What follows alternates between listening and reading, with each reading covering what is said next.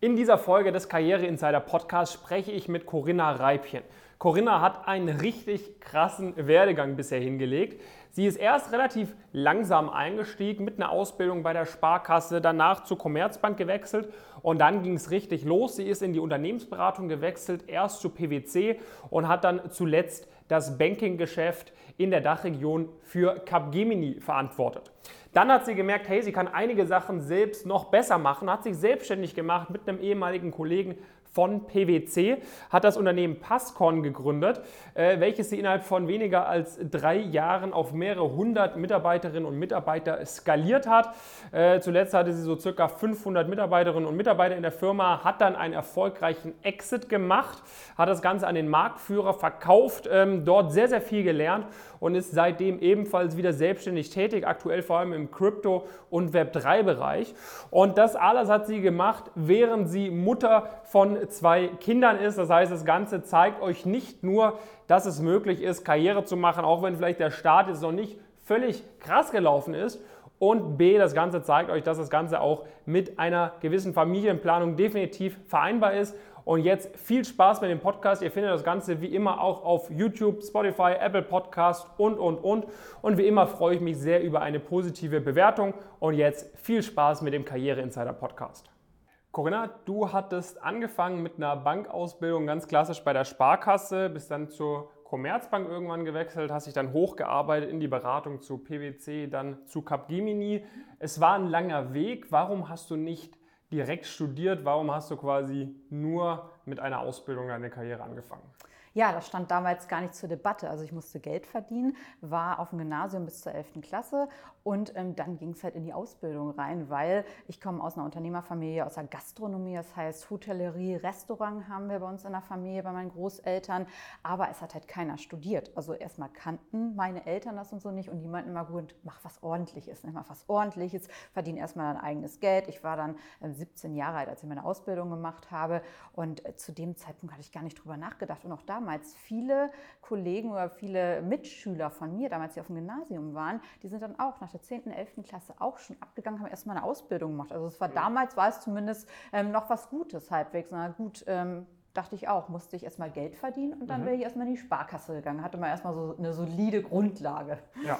Wie kam es dann zu den weiteren Karriereschritten? Also du warst dann für, für sechseinhalb Jahre bei der Sparkasse, ja. bist dann zur Commerzbank gewechselt, ja. warst dort für fünf Jahre circa ja und bist dann als Managerin zu PwC in die Beratung gewechselt. Äh, warum warst du so lange im, im Bankbereich? Ja, also zuerst dachte ich, ich bleibe mein ganzes Leben lang in der Sparkasse. Also man hatte mhm. halt seinen kleinen Horizont. Also das war damals ja noch nicht so mit Social Media und also was man kannte halt vieles gar nicht. Ich bin auf dem Dorf aufgewachsen, habe dort meine Ausbildung gemacht und dachte, weil viele von meinen Mitauszubildenden nach 15 Jahren Sparkasse warst du unkündbar. So das war das Ziel für viele. So und dann war ich in Assessment Center und ich bin durch jedes Assessment Center gefallen. Also ungelogen. Ich hatte immer ähm, gute Noten, auch in der Ausbildung und so. Aber jeder hat zu mir gesagt, Corinna, ich wollte ins Vermögensmanagement, also reiche Kunden dann betreuen. Ne? Hat nicht gereicht, da durchgefallen. Ich bin in der Firmenkundenberatung, wurde ich in der Sparkasse nicht genommen und in der Immobilienberatung. So, dann habe ich gesagt, okay, ich will was anderes machen. Habe dort gekündigt, bin zur Commerzbank gegangen.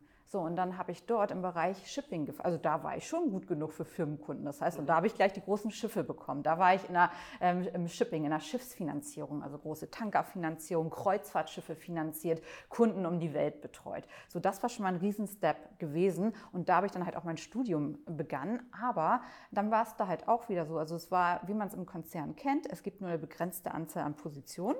So, und mein Chef, der saß halt auf dieser Position, die ich gerne hatte.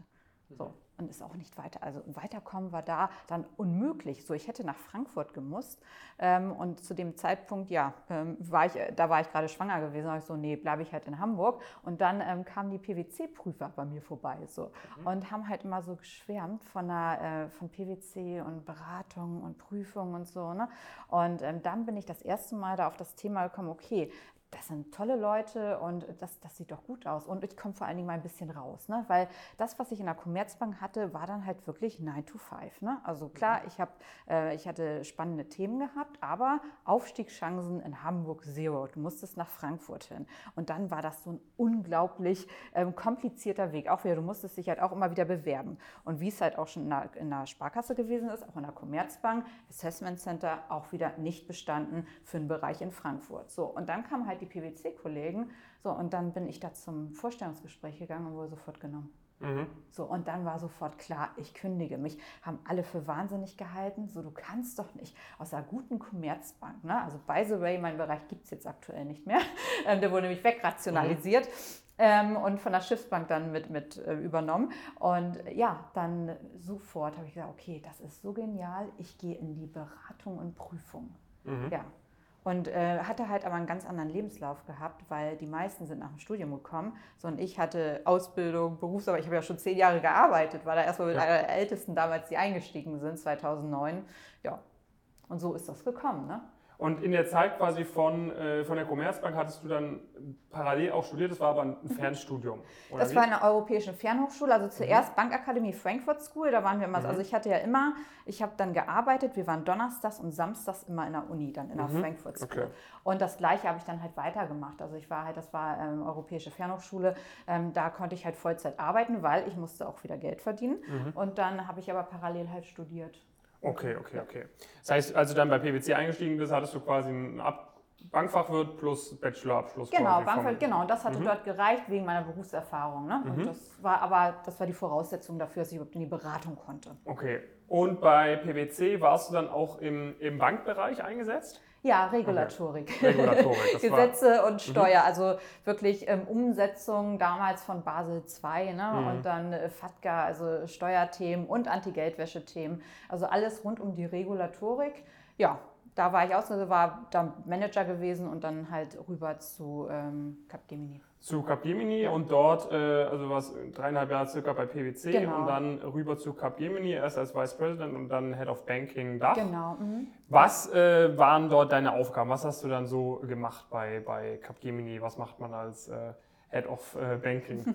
Also auf jeden Fall was ganz anderes als bei PwC. Bei PwC waren wir sehr stark fachlich orientiert. Da habe ich meine ganze Fachausbildung gehabt, noch als Manager. Und bei, äh, bei Capgemini hatte ich komplette Umsatz-, Personalverantwortung. Also mhm. hieß es, okay, da wurde man sozusagen als Unternehmer eigentlich schon vorbereitet. Also für mich, ähm, der Step von PwC in die Selbstständigkeit hätte, nie, hätte bei mir nicht gut funktioniert. Mhm. Aber Capgemini, da hatte ich eine eigene PNL, also für den ganzen mhm. Bankenbereich, war ich halt zuständig. Was macht man da? Zum einen ähm, hatte ich halt mein Team, das waren dort ungefähr 100 Leute. Dann ähm, hatte ich mal halt auch die PNL, also ich war verantwortlich für Kunden, für Umsätze und im Wesentlichen dann halt natürlich, dass die Teams und die Projekte funktionieren. Ne? Mhm. Ne? Während ich bei, bei äh, PwC halt selber auf Projekt gearbeitet habe, äh, Manager gearbeitet habe, war ich dann Vice President, also Partner nachher bei Capgemini und mhm. habe da halt einfach viel Oversight gemacht. Klar, Kundenmanagement, ne? neue Großprojekte mit akquiriert. Ich habe ähm, Oversight gemacht über Projekte. Ich habe natürlich auch noch Leute mit ausgebildet und halt in Europa das ganze Thema Regulatorik ähm, vorangetrieben. Ne? Weil ähm, klar, Regulatorik ist nicht das beliebteste Thema, weil Capgemini, wir waren im Automotive, wir waren so gut in verschiedenen verschiedensten Bereichen. Aber Regulatorik, da wollten auch kaum Absolventen irgendwie mitarbeiten. Ja. Ne? Die sind halt alle wegen so innovativer Themen gekommen. Und ich habe ähm, Regulatorik gemacht. Was würdest du sagen, ähm, hat dafür gesorgt, dass du so schnell dann auch äh, so viel Verantwortung bekommen hast? Also Sales und Kunden. Sales. Mhm. Mhm. Ich hatte viele, ich hatte, ich habe durch meine ganze Karriere, also ich habe ja schon in der Bankausbildung Sales gelernt. Das heißt, ich mache seit 25 Jahren Sales. Und ähm, das haben natürlich viele, auch die bei PwC gearbeitet haben, sind nicht. Also mhm. die arbeiten sehr gerne fachlich. So und ich, klar, ich arbeite auch gerne fachlich, aber bei mir immer Clients first. So, und das war eine Kompetenz, die ich mitgebracht habe zu Capgemini. Die war schon unique, muss ich sagen. Und ähm, mhm. ich hatte Kunden mitgebracht und alles. Ne?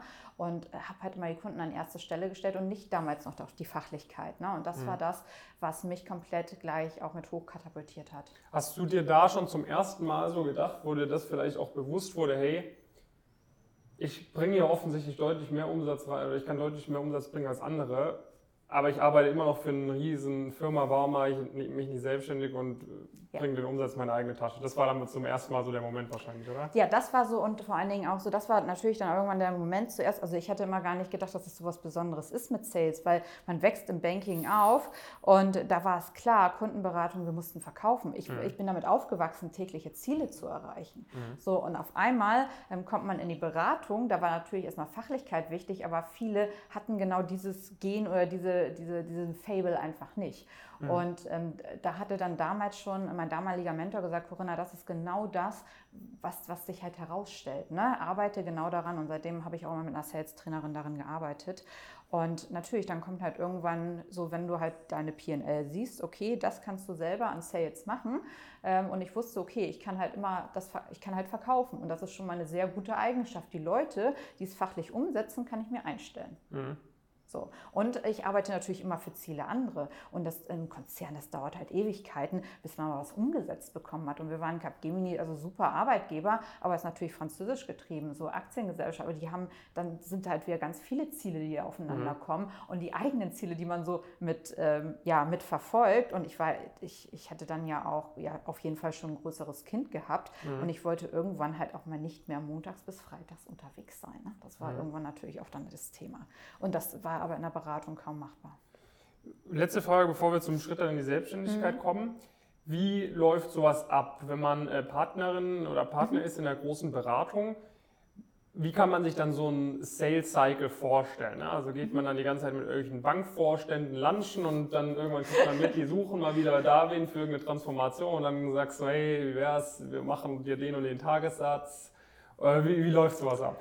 Ja, also zum einen, man hat halt einmal die Bestandskunden, die ich schon seit Jahren, also zehn, also zehn Jahre begleite. Ne? Mhm. Und ansonsten, äh, das ist dann natürlich das ganze Thema, dass man die halt immer schon betreut hat und weiter betreut. Ne? Mhm. Und dann natürlich Neukundenakquise, ob es Kaltakquise ist auf Messen und so, ähm, dass man halt da Neukunden akquiriert. Aber ja, als Sales Manager, ich war ähm, Lunch und Dinner jeden Tag. Also deswegen mhm. sind ja auch die meisten Sales-Leute manchmal ein bisschen korpulenter. die essen irgendwie den ganzen Tag, klar. Ja. Also mein Tag, ähm, ich hatte fünf Sales-Termine am Tag dann und mhm. das ging durchgetaktet durch. Ne? Aber nur so kommt man auch so zu was. Ne? Dann ist es immer wieder das Thema, klar, man hat halt auch Konkurrenten am Markt, aber das war immer das, woraus, wo man sich halt auch rausstellen kann. Ne? Mhm. Dass man den Kunden und auch das, was der Kunde braucht, in den Vordergrund stellt. Und wir wollten halt immer beste Arbeit leisten, aber es gibt so viel, was da, also vielleicht sind immer 15 Prozent der Gespräche sind fachlich. Ich rede 85 Prozent mit Kunden oder angehenden Kunden ähm, privat. Mhm. Okay. Aber hattest du dann überhaupt, kam es dann überhaupt noch, sage ich mal, auch zum eigentlichen Arbeiten, dass du irgendwie überlegt hast, okay, was können wir jetzt für die und die Bank konkret machen und umsetzen? Oder war es halt wirklich so, dass das dann andere Leute von dir aus dem Team gemacht haben und du wirklich in erster Linie für, für Sales dann zuständig warst? Ähm, also ich habe die Ideen von den Kunden mitgenommen. Also man, mhm. wir haben viel mit Kunden, also ich habe immer viel mit Kunden zusammenentwickelt, so wo die mir erzählt, was sind deren Probleme. Ne? So, und die sind immer froh, wenn die auch mal jemanden haben zum Erzählen, weil wir haben ja auch Schweigepflichten. Ne? Also wir dürfen, mhm. ich darf ja auch nicht darüber reden, was ich mit denen erzähle. Das heißt, sie erzählen schon komplett über die Probleme, die die haben. Und klar, und dann sage ich, okay, ich schaue mal, was wir für Lösungen haben und ähm, ja, in der Woche setzen wir uns wieder zusammen. Dann mhm. gehe ich, bin ich immer zu meinem Team. So, das sind die Probleme, die der Kunde gerade hat. Schau mal, was wir daraus machen können. Wie können wir denen helfen? Ne? Also mhm. das ist einmal so ein bisschen, wenn der Kunde ein Problem hat und dann natürlich auch innovativ nach vorne gedacht, was können wir den Kunden noch anbieten. Aber im regulatorischen Bereich wissen wir meistens, ähm, was sind, äh, die haben massiv Probleme, die müssen die Gesetze einfach umsetzen, Regularien einhalten oder BaFin kommt wieder an, eine Strafe. Mhm. Ja, deswegen aber so, so also hat es auf jeden Fall genug zu tun und dann hast du dir aber gesagt, nee, äh, irgendwie ein paar Konstellationen, das gefällt mir nicht mehr so sehr. Ich mache jetzt mein eigenes Ding. Wie kam es zu der Entscheidung?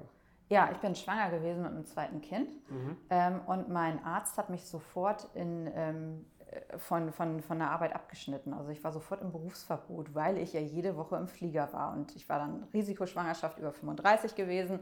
Ja, und dann saß ich also zu Hause und zu dem Zeitpunkt dachte, also es war für mich erstmal das Schlimmste. Ich war, je, ich war jede Woche unterwegs gewesen. Ich hatte immer gearbeitet und auf einmal von heute auf morgen durfte ich durfte auch nicht mehr arbeiten. Also von heute auf morgen von 100 auf Zero. Mhm. Also lag ich im Bett, habe geguckt, dass mit der Schwangerschaft alles gut ist. Und ähm, dann rief mich mein alter Kollege Oliver an, Steuerberater, mhm. Rechtsanwalt von PwC. Mit dem mhm. habe ich damals regulatorische Themen und FATCA-Umsetzung gemacht, also Steuerthemen, US-Amerikaner finden. Ja, und ähm, der hat gesagt, er geht zu PwC, bei PwC raus ähm, und ob ich mir nicht schon überlegt hatte, irgendwie mich selbstständig zu machen. Ne? Wollen wir nicht irgendwas zusammen machen, hieß es mhm. dann. Ne? So, und ich hatte zu dem Zeitpunkt eigentlich ja andere Sorgen gehabt, aber mhm. ähm, habe dann halt doch immer drüber nachgedacht. Und dann hat auch parallel noch ein Kunde aus Skandinavien angerufen und er hat gesagt, oh, sie kommen gar nicht mehr auf Projekt und so, was ist denn los? Ich hatte noch die Kunden informiert, mhm. dass ich jetzt erstmal äh, im Berufsverbot bin. Und dann hat er halt, äh, der Kunde, habe ich halt zum Kunden einfach mal so gefragt, ja, wie wäre es denn, wenn ich nicht mit großem Brand auf den Rücken komme. So, weil bisher, ich war immer, ich war ja noch nie als Personenmarke unterwegs. Mhm. Ich war immer nur mit einer Brand, PwC, Capgemini, ne? Gar kein Thema. im mhm. Ausland. Deutschland meine Kunden, ne? keine Chance. Mhm. So. Und dann ähm, hieß es auch so, ja, ähm, die würden mich so halt sofort nehmen, auch mit dem Team. So, mhm. ohne Brand. Das war schon mal für mich das Allerwichtigste. Also, okay, da habe ich ein paar Wochen länger nochmal mit überlegt und dann war es eigentlich ganz schnell geritzt, dass ich gesagt habe, okay, lass uns selbstständig machen. Ich habe jetzt die Zeit, also ich habe in der Schwangerschaft, ich lag ja einfach nur, mhm. ähm, habe ich halt das Unternehmen aufgebaut. Mit dem Laptop auf dem Bett. Mit dem Laptop auf dem Bett, so mhm. genau. Dann halt die Webseite gemacht oder halt mal, äh, genau, so habe, habe ich das halt mit aufgebaut. Und dann habe ich auch zu, äh, zu den Kollegen in Skandinavien gesagt, gut, acht Wochen nach der Geburt bin ich ähm, vor Ort in Dänemark wieder bei euch. Ja. Und das, okay, und das Unternehmen hat quasi Beratungsdienstleistungen gemacht im Bereich Regulatorik, oder? Genau, also wir sind eigentlich, das ist auch interessant, wir sind eigentlich genau breiter angefangen, genau Regulatorik. Aber mhm. da ich dachte, okay, ich kann Risikomanagement, Regulatorik, so. Und dann kam dann 2016 Panama Papers, ne? Mhm. Also, ne? So Anti-Geldwäsche. Und in Skandinavien Riesenskandale. So, und dann hieß es, Frau Reibchen, Sie müssen herkommen, Sie müssen dieses Thema lösen. So. Mhm. Und dann ähm, ja, war ich halt dort und dann hat sich das, das, das dort so verfestigt. Also ich wollte eigentlich erst breiter reingehen mit vielen Themen Regulatorik, ne, weil ich Risikomanagement gemacht habe ähm, und natürlich auch Anti-Financial Crime. Und auch erstmal nur in der Beratung. Wir sind ja später, haben mhm. wir ja viel Shared Services gemacht und dann auch, ähm, auch IT.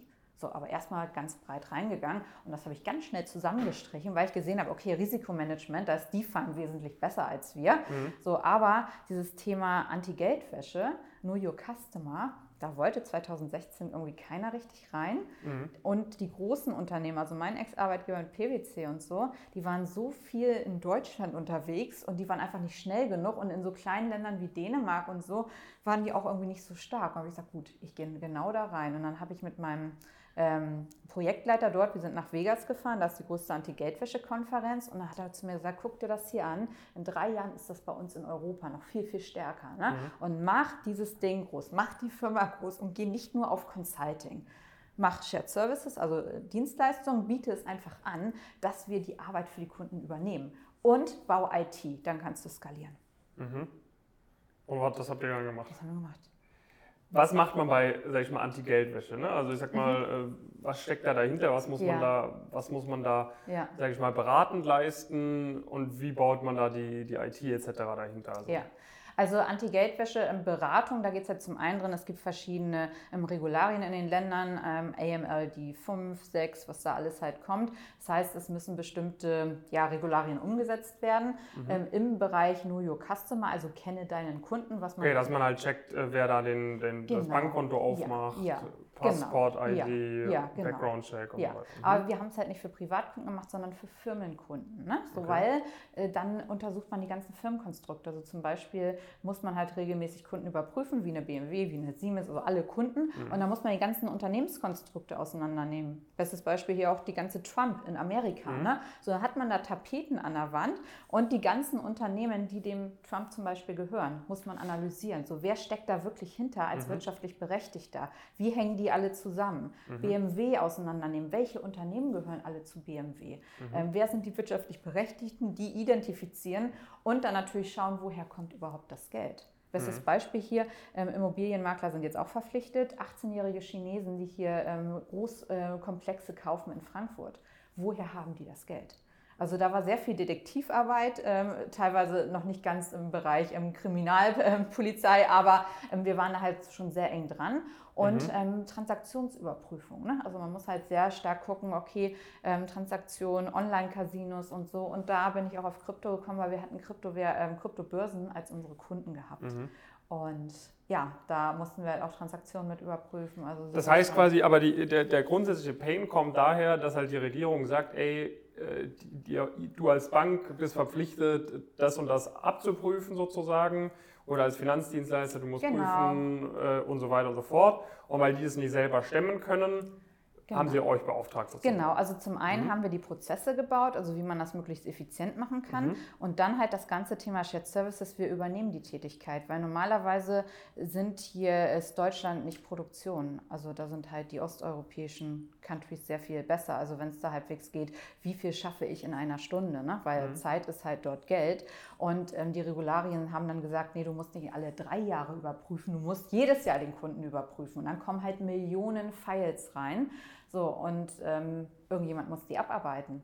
Und mhm. in Deutschland darfst du ja auch viel nicht tracken, das darfst du mhm. im Ausland. Das heißt, ähm, ist ganz schnell ein Service-Business daraus geworden. Das heißt, ihr habt euer Unternehmen auch dann mit, mit Standorten irgendwo aufgebaut, sozusagen, wo ihr dann viele Mitarbeiterinnen und Mitarbeiter hattet, die aber quasi nicht mit deutschen Mindestlohngehältern beschäftigt waren, sondern wo halt einfach das, das Lohngefüge nicht so hoch war. Oder? Ja, und ähm, dieses Produktionsmindset mhm. ähm, drin war. Also da ging es halt wirklich, den konnte ich halt sagen, okay, du musst drei Files am Tag machen, dann haben die das gemacht einfach. Ne? Mhm. In Deutschland die Leute habe ich für Consulting genommen, also für, mhm. das heißt für klassifizierte Aufgaben, aber wie man es halt einfach so kennt. Also in Deutschland habe ich halt meine Consultants gehabt, meine Projektleiter und dann halt ähm, in anderen Ländern, die halt mehr produktionsorientiert waren, die haben halt dort gearbeitet. In Amerika, mhm. Amerika und Produktion, das passt auch nicht zusammen. Die sind dann halt auch eher in die Projektleitung mit reingegangen und die Produktionskapazitäten haben wir aus anderen Ländern genommen. Also mhm. Ich habe ich hab da die Leute so eingesetzt, wie es von dem Mindset und von den Themen passen oder in Deutschland, wenn ich Analysten hier habe, dann sind es für die komplexen Fälle. Ne? Mhm. Ja. Wie schnell seid ihr dann auf wie viele Leute gewachsen? Also was war, sage ich mal, so der, der Peak an Mitarbeitern oder an Umsatz oder so, was ihr, was ihr hattet und wie lange hat es gedauert? Ähm, 500 Mitarbeiter ähm, innerhalb von drei Jahren. Ja, okay. Also das erste Jahr war irgendwie noch so ein bisschen ruhig, also zumindest 2016. Ich bin dann ja im Juni, Mai, Juni eingestiegen und dann, ähm, das, das war noch ein bisschen, wo ich in Skandinavien war, das war noch so ein bisschen ruhiger. Und dann ging es aber los, dass die Kunden, dass, dass, das Thema hier nach Deutschland gekommen ist und es konnte kein anderes Unternehmen liefern. Ich sage, gut, klar, wir können liefern. Und dann mhm. haben wir ausgebildet. Haben wir ausgebildet ohne Ende und haben in Deutschland erstmal angefangen. Und 2018 bin ich dann gleich nach Polen gegangen und in die USA, weil unsere Kunden ähm, waren auch in den USA und ich habe gesagt, ich möchte den Kunden ganzheitlich servicieren, also auf der ganzen Welt. Und deswegen mhm. war da halt auch dann im USA sofort mit Thema gewesen. Ja. Mhm. Innerhalb von, von drei Jahren 500 Leute ja. ist natürlich schon stark. Sind da dann auch, gab es dann auch viele Wachstumsprobleme, wo du jetzt sagst im Nachhinein, das war vielleicht ein bisschen zu schnell? Ja, wir haben ja die, die Organisation gar nicht hinterhergezogen. Also mhm. es war, also erstmal war das Thema, ich habe gesagt, ähm, das Problem, was man mit einigen Mitarbeitern halt hat, wenn die aus dem Konzern kommen, die passen nicht ins Startup. So, also ich brauchte junge Leute, die wollen, äh, wenn, ich, wenn ich andere gefragt habe, okay, jetzt geht's okay, morgen fliegen wir nach Florida, ne, in Shared Service Center, ne, wäre gar nicht gegangen. Also mhm. ich brauchte Leute, die waren hungrig, die hungrig sind, die auch früh Verantwortung übernehmen sollen. Weil bei mir haben auch schon Absolventen gleich ein Team bekommen mit, ne? also mhm. die es wollten. Ne? Klar, ich habe immer mit angeleitet, ähm, aber wir haben halt die ganze Organisation gar nicht, also wie man es auch in der Beratung kann, mit Partner, Director und so, hatten wir ja alles gar nicht ja. so. Zu, zuerst, ne? auch die ersten Jahre, aber das fanden die Kunden gerade gut. Die haben auch gesagt, die brauchen nicht noch einen zwischen ähm, Senior Manager, der sich um mich kümmert und so. Ich nehme mir selber, also das machen die schon. Ne? Mhm. Und äh, wir haben halt auch auf Vorstandsebene gearbeitet und das hat so gut funktioniert. Also klar, ich war immer mit dabei, ich habe gesagt, ich mache Qualitätssicherung oder nachher, ich habe mir einen ähm, eingestellt, der halt das ganze Operations macht, aber der kommt dann auch daraus, der kam von der HSBC und der hat halt komplett ähm, meine ganzen, die ganzen Mitarbeiter gemanagt. Mhm. Und ja, aber klar, so Prozesse und so war nicht so wirklich dann vorhanden. Also da hat einiges gelitten und auch natürlich, ähm, weil ich die Kunden an erste Stelle gestellt habe, haben natürlich auch sich einige Mitarbeiter zurückversetzt ähm, gefühlt. Aber es war gar nicht möglich, ähm, sich so stark dann auch um Mitarbeiter zu kü kümmern, weil die Kunden, die hatten so einen Druck von den Regierungen und so. Wir mussten liefern, liefern, liefern und sind halt einfach krass gewachsen. Natürlich konnte denen halt gutes Geld zahlen, die haben viel, ähm, die haben viel gelernt bei mir, ähm, aber natürlich manchmal, also wie es in einem normalen Unternehmen ist, ist halt nichts in Ruhe. So, mhm. IT, ich habe keine IT-Abteilung zuerst gehabt, das war der Apple Store. Ne? Wir hatten da einen Unternehmensaccount und sagen, ach, kommen Sie vorbei. Ne? So, und all sowas. Also es hat erst mal zwei Jahre gedauert, bis ich eine eigene IT hatte. Ne? Und ähm, wir haben auch nicht mit Assistenten gearbeitet. Also, mhm. Also im Nachgang hättest du vielleicht ein, ein, zwei Sachen ein bisschen anders gemacht, aber am Ende des Tages hat es sehr gut funktioniert ja. und du, ihr, ihr, habt dann ja auch eure Anteile verkauft. Ja, genau. So, das war dann nach, nach so fünf, sechs Jahren? Fünf Jahren, 2021, ja, also viereinhalb. Mhm. Wie verlief das? Also ähm, habt ja. ihr aktiv von Anfang an nach einem Exit gesucht? Hast du gemerkt, äh, okay, ich komme nicht mehr mit, wenn ich noch zwei Jahre weitermache, dann, äh, dann ist Game Over? Oder wie, ja. wie kam es mit dem Exit? Ähm, also wir hatten eigentlich gar nicht, lange gar nicht an Verkauf gedacht, ne? weil mhm. auch läuft ja so ganz gut. Ne? Und dann nach drei Jahren, also als wir auch so eine gewisse Mitarbeiteranzahl hatten, eine Umsatzanzahl hatten, kamen erste Investoren auf uns zu. Ne? Aber das war irgendwie langweilig, also wollten mhm. wir nicht, hatte alles abgelehnt. Ne? So, und dann war ich in Amerika und wir haben damals gegen, also mein jetzigen, der mich gekauft hat, ähm, ähm, haben wir gepitcht und wir mhm. haben gewonnen. Mhm. Das hat die so geärgert. Und die waren gerade im Verkaufsprozess gewesen. Hat mich der, der, der Chef von denen, äh, von Amy Whitehurst, hat mich dann damals ähm, angerufen und gesagt, lass uns mal in New York essen gehen. Ne? So, mhm. Und dann haben die erzählt, die sind ja, das ist ja ein ganz anderes Businessmodell in den USA. Da sind ja ganz viele Private Equity und Venture Capital finanziert. Mhm. Und Amy Whitehurst, die hatten ja schon drei, vier Investoren. Ne? So, okay. Und die hatten gerade wieder eine Runde gedreht und waren aber nur auf dem amerikanischen Markt. Und er hat gesagt, er will jetzt komplett global expandieren. Er braucht Europa und er braucht halt auch so Service Center und Software. So, ich hatte Europa, ich hatte Service Center und ich hatte Software. Und irgendwie haben sich dann die Ereignisse überschlagen. Das war auch noch mitten in Corona so halbwegs mhm. so fast. Ne? Und dann, ich durfte mit Ausnahmegenehmigung noch in die USA, aber dann war halt, ähm, ja, äh, dann ging das alles innerhalb von zweieinhalb Monaten über die Bühne und die wollten uns haben und zack. Also nicht so, also wahrscheinlich nicht so wie normaler, also wir hatten jetzt keinen Ausschreibungsprozess und alles mhm. sowas gemacht. Und, ähm, Aber ihr habt ja. dann quasi ein Angebot bekommen, was ihr nicht ja. abschlagen konntet genau. sozusagen. Mhm. Ja. Konkret sagen, für wie viel ihr es verkauft habt, darfst du nicht, ne? Mhm. Nee. Aber es war in Ordnung. Ja, sonst hätten wir es nicht gemacht. okay, ja. okay.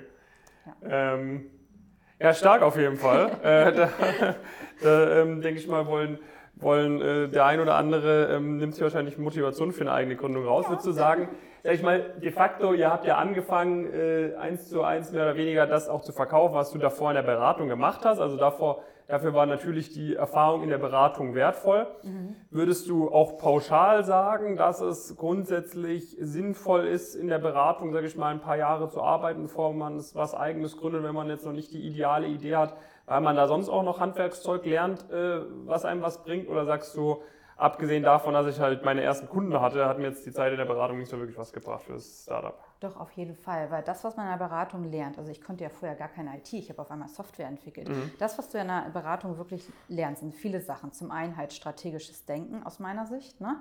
Du lernst ähm, komplett, ähm, wie strukturierst du überhaupt Prozesse, also alles das, was du nachher auch fürs Unternehmen brauchst, lernst du eigentlich in der Beratung. Ne? Also klar, je nachdem, in welche Beratung du gehst, aber klar, strategisches Denken, du lernst Prozessmanagement, du lernst ähm, auch, auch Folien malen und all sowas, präsentieren, pitchen beim Kunden oder pitchen auch bei Investoren. Ähm, das, lernst du da alles. Also deswegen, du kannst ja so halbwegs alles und nichts, wenn du Berater bist. Ne? Und mhm. das ist aber aus meiner Sicht eine super Voraussetzung, weil du bist in einem Thema, also ich war Regulatorik top. Ich hatte keine Ahnung von IT und auch keine Ahnung von Shared Services. So, und, und, klar, das Beratungsbusiness, das lief dann nebenbei, aber ich musste selber dann halt mich noch in neue Bereiche einarbeiten und das funktioniert echt gut, wenn mhm. du in der Beratung gelernt hast, also aus meiner Erfahrung. Ähm, sonst hätte ich nie so schnell oder auch diese Neugier auf neue Themen. Ähm, ich mache jetzt ja auch viele Themen, aber sonst hätte ich, glaube ich, nie so gut eine IT-Software entwickeln können, sonst hätte ich nie so gut ein Shared-Service-Business mhm. aufbauen können und auch global skalieren können, wenn ich also du lernst diese ganze Makrosicht. Okay, bevor wir jetzt nochmal zu äh, einigen privaten Themen kommen, mhm. nochmal ein, zwei Fragen jetzt zu der Zeit ähm, bei, bei, bei Passcon vor mhm. allem. Ich meine, Geldwäsche ist ja schon ein brisantes Thema. So, ähm, kannst du vielleicht mal ein, zwei Stories erzählen, wo, wo ihr wirklich, äh, hat man da vielleicht auch mal mit Kriminalität zu tun? Da deckt man dann irgendwie einen Mafia-Clan auf, der im großen Stil sich irgendwo einkauft und dann überlegt man sich so, hm, reporte ich das jetzt oder nicht? Also hattest du da irgendwie, gab es bei sowas was? Gab es auch irgendwie mal Schnittpunkte mit der Polizei oder so? Ja, also äh, gut, unsere Aufgabe war immer nur, wenn uns was auffällt, also irgendwie suspicious activities, also irgendwas auffälliges, wir haben es halt immer an den Kunden gemeldet. Ne? Mhm. Ne? Und da gab es natürlich ähm, diverse Themen, also wo einfach auch das Ausgabeverhalten ähm, nicht passte zu den Leuten. Also ob es nun ähm, äh, das, das Sonnenstudio ist, das auf einmal Millionen Umsätze macht, so wo man mhm. auch denkt, okay, woher kommt das Geld? Ne? Oder äh, hier Asiaten oder andere Nationalitäten, einfach die, die 18 Jahre alt sind und dann halt auf einmal auch Millionen Investments tätigen. Ne? So mhm. da, also ganz kurios. Ne? Mhm. Und natürlich ähm, das ganze Thema ähm, Waffenindustrie und all sowas ne? oder auch ähm, zu sanktionierten Countries also mit Iran und all sowas. Also man deckt da halt schon einiges auf mhm. und das geht dann halt aber immer, wir melden halt nur intern und die internen Bank meldet dann halt ähm, an die Kriminalpolizei oder halt auch an die ähm, Zollbehörde. Mhm. Würdest du sagen, also ich habe davor, ich hatte da bei meinem UBS-Praktikum auch so ein, zwei Schnittpunkte mit so Basel 2 oder Basel 3 mhm. oder so. Also, also ich meine, ich war da gar nicht drin äh, und ich fand das jetzt auch, ich hatte auch das Gefühl, dass die meisten anderen das auch zäh finden. Und ja. ich weiß noch genau, da war nämlich auch eine, die wurde auch extra von PwC, glaube ich, reingeholt, die sich um dieses Thema gekümmert hat sozusagen. Ja. Also ist das ein Bereich, wo du sagst, hey, da, das finden viele Leute irgendwie ein bisschen öde, aber wenn, wenn man das spannend finde, dann ist das mega cool, weil niemand will es machen. Ja. Ist das noch so ein Thema? Ja, auf, also auf jeden Fall. Also gut, jetzt Anti-Geldwäsche, das wird immer weiterkommen jetzt mit Kryptowährungen, mit Online-Casinos und all sowas. Mhm. Ne? Also mega spannender Markt aus meiner Sicht. Wird ja auch alles immer globaler. Ähm, also wenn man sich dafür interessiert, auf jeden Fall. Also für mich war es dann einfach, ja, es ist für mich die Lücke gewesen, mhm. ähm, die keiner machen wollte. Mir hat Spaß gebracht. Und ähm, also rein da. Und es haben aber auch, man, man muss dann halt die Leute irgendwie finden, rausziehen. Ne? Also es ist nicht die Masse, die es toll findet, mhm. aber mit denen, die es toll finden, kann man halt was richtig Geniales machen. Und auch nachher IT-Entwicklung hat ja dann damit gar nichts mehr zu tun. Ne? Das ist dann ja äh, IT-Softwareentwicklung. Mhm. Ne? Und auch das ganze Thema Strategy. Ich hatte ja auch junge Kollegen von der Uni, die waren äh, von der TU München, die haben den ganzen Strategiepart halt gemacht. Ne? So, also die haben, man hat dann ja gar nichts mit den fachlichen Themen da zu tun. Ne? Aber das ganze Thema Unternehmensaufbau, aufbauen, also was, das ist ja auch in so einer Firma dann halt machbar. Ne? Ja. Was sind so ein, zwei komische Dinge, die dir da in der Zeit passiert sind, die du so, wo man dir nicht glauben würde, dass sie dir passiert sind? Ne? Irgendwelche skurrilen Begegnungen mit irgendwelchen interessanten oder komischen Leuten oder irgendwie eine super tighte Deadline, die gerade noch durch einen lustigen Zufall eingehalten wurde oder sowas. Kannst du ein, zwei Sachen erzählen, wo man nicht denken würde, dass einem sowas passiert, wenn man das macht? Ja, also wir wollen ja, wollten ja mal helfen, ne? mhm. also auch den Unternehmen helfen. Und ich konnte immer eigentlich relativ direkt sagen, okay, was funktioniert im Unternehmen nicht. Ne? Mhm. So, und bin bei einem Kunden gewesen, ich bin nach zehn Minuten aus dem Gespräch geflogen, hat mich nicht ausreden lassen und wir waren sofort draußen, weil er gesagt hat, ihr seid nicht innovativ genug. Also ich habe ihm ziemlich genau gesagt, wo seine Probleme sind und was für Probleme er mit der Aufsicht bekommt mhm. und sofort rausgeflogen. Und dann hat es mich zwei, drei Abendessen gedauert und dann hatten wir aber einen Millionenauftrag gehabt. Mhm. So, ne? Also das heißt, das ist immer meistens also das Thema auch viel natürlich Thema Ego, okay, mhm. man will es dann nicht wahrhaben, da was alles nicht läuft im Unternehmen. Und ähm, also da, das war halt so ein Thema, wo ich dachte, okay, jetzt fliegst du hier raus beim Kunden und willst ihnen einfach helfen. Ne? Und mhm. das war auch so, ja, wie gesagt, kleiner Kunde 1,56 oder so dann, ne? So, und ja, der ja, ist also so ein kleines Rumpelstilzchen dann geworden. Und ähm, ja, also das war sehr, sehr spannend. Also das auf der Business-Seite und auf der, auf der Gründungsseite, als ich damals mit meinem Antrag zur Agentur für Arbeit gegangen bin und dem versucht habe zu erklären, was ich denn vorhabe. Mhm. Guck mal natürlich an ein Auto, ne? Also die nichts verstanden, Businessplan geschrieben, null verstanden. Wir wollten Förderung haben, hat natürlich alles nicht geklappt. Ne? Mhm. Ähm, die verstehen es halt einfach nicht. Ne? Ich so, oh Mann, also das hat wirklich dann auch ähm, ja, sehr viel Arbeit gekostet, das alles vorzubereiten, aber äh, kein Verständnis. Ne? Also mhm. so, oh Mann, in welcher Welt leben die eigentlich? Ne? Mhm. Was würdest du sagen, war so der größte Fehler vielleicht in der Zeit von der eigenen Gründung, wo du sagst, hey, den würde ich jetzt heute ähm, eine Sache, wenn jemand hier mit irgendwie drei, vier, fünf Jahren Beratungserfahrung vielleicht ein eigenes Ding gründen möchte, pass auf, dass ihr den Fehler nicht macht? Ähm, hol dir Leute, stell dir Leute rein, ein, äh, äh, stell dir Leute ein, ähm, die genau in dein Team reinpassen. Fachlichkeit kannst du lernen, aber die meisten werden Probleme bekommen, wenn sie Konzernleute einstellen mit 20 Jahren Berufserfahrung. Mhm. Das wird häufig nicht klappen. Und das war aus meiner Sicht mein Fehler, den ich zu Anfang gemacht hatte, dass ich doch ein paar Konzernleute reingenommen habe, ähm, die nicht formbar mehr sind. Also du brauchst, wenn du ein Unternehmen gründest, du brauchst Leute, die formbar sind, die deine Vision mitgehen. Klar, mhm. die auch selbstständig sind, aber aus meiner Sicht klappt es kaum mit Leuten, die langjährig in Konzernen gearbeitet sind. Mhm. Okay. Gut, dann gehen wir mal über zum, zu ein paar privaten Punkten. Also, mhm. ich meine, du hast es jetzt schon mal angesprochen, erstes Kind. Äh, irgendwie immer, wenn du Kinder bekommen hast, war ein großer Wechsel irgendwie. Ja. Äh, äh, erst zu Capgemini äh, und dann in die, in die Selbstständigkeit. Wie hast du das überhaupt in deinen Hut bekommen? Ne, also hattest du da irgendwie sonst irgendwie Support? Haben sich deine Eltern irgendwie ums Kind gekümmert, wenn du nicht da warst? Ja. Äh, wie, wie hast du das alles hinbekommen? Ja, also da muss ich erstmal sagen, ich glaube, diese Frage bekommt kein Mann gestellt. Es ist immer so, ja, die Frage, also eigentlich ganz genauso, als wenn, ähm, wenn Männer arbeiten, mhm. sage ich mal. Nur, dass bei mir mein Mann halt zu Hause geblieben mhm. ist oder seine Arbeitszeit reduziert hat. Ähm, der hat mir halt den Rücken freigehalten und halt nochmal so ein Netzwerk aus anderen Eltern. Also ich weiß immer, ich kann mein Kind irgendwo, wird es halt betreut, aber mein Mann ist halt hauptsächlich zu Hause und kümmert sich ähm, mhm. um, um die Kindererziehung. War das eine bewusste Entscheidung bei euch oder seid ihr da so ein bisschen reingerutscht irgendwie? Also ganz zu Anfang, also als ich bei der Sparkasse war, war das eigentlich noch nicht so ein Thema gewesen, aber mein Mann ist Krankenpfleger mhm. und in der Krankenpflege kann man kein, äh, keine Familie ernähren. Das mhm. ist äh, vom Gehalt nicht möglich und von der psychischen Belastung im Moment. Sie hat auf einer Intensivstation, ähm, auf einer Schlaganfall-Intensivstation gearbeitet und die Arbeitszeiten, äh, das ist kaum mit, das ist kaum mit Familie vereinbar. Weil ich ja. immer sage, okay, klar, ich habe in der Beratung viel gearbeitet, aber man ist halt nicht 24 Stunden, äh, 24-7 wirklich äh, on, auf dem Sprung. So. Mhm. Und das heißt, es ist zum einen halt kaum machbar, überhaupt eine Familie zu ernähren. Wir wollten halt immer Geld verdienen und spätestens, als ich in die Beratung gegangen bin, auch dachte ich so, ja, da war es dann halt eigentlich klar. Hm. Und äh, sag ich mal, war das dann hin und wieder auch Reibungspunkt? Ich meine, das haben, äh, egal ob du jetzt ein Mann bist oder eine Frau, mhm. wenn der eine Partner so viel arbeitet, ähm, gab es da Reibungspunkte? Wie habt ihr das gelöst? Oder habt, gab es nie Reibungspunkte? Und falls ja, was war dafür dann das Erfolgsgeheimnis? Nee, das eigentlich, das eigentlich wirklich nicht. Also man, man wusste halt schon, worauf er sich einlässt, dass ich halt mhm. auch sehr stark ähm, karriereorientiert bin und dass ich auch nie mir hätte vorstellen können, mich nur um Kinder zu kümmern. Das mhm. passt einfach bei mir nicht so.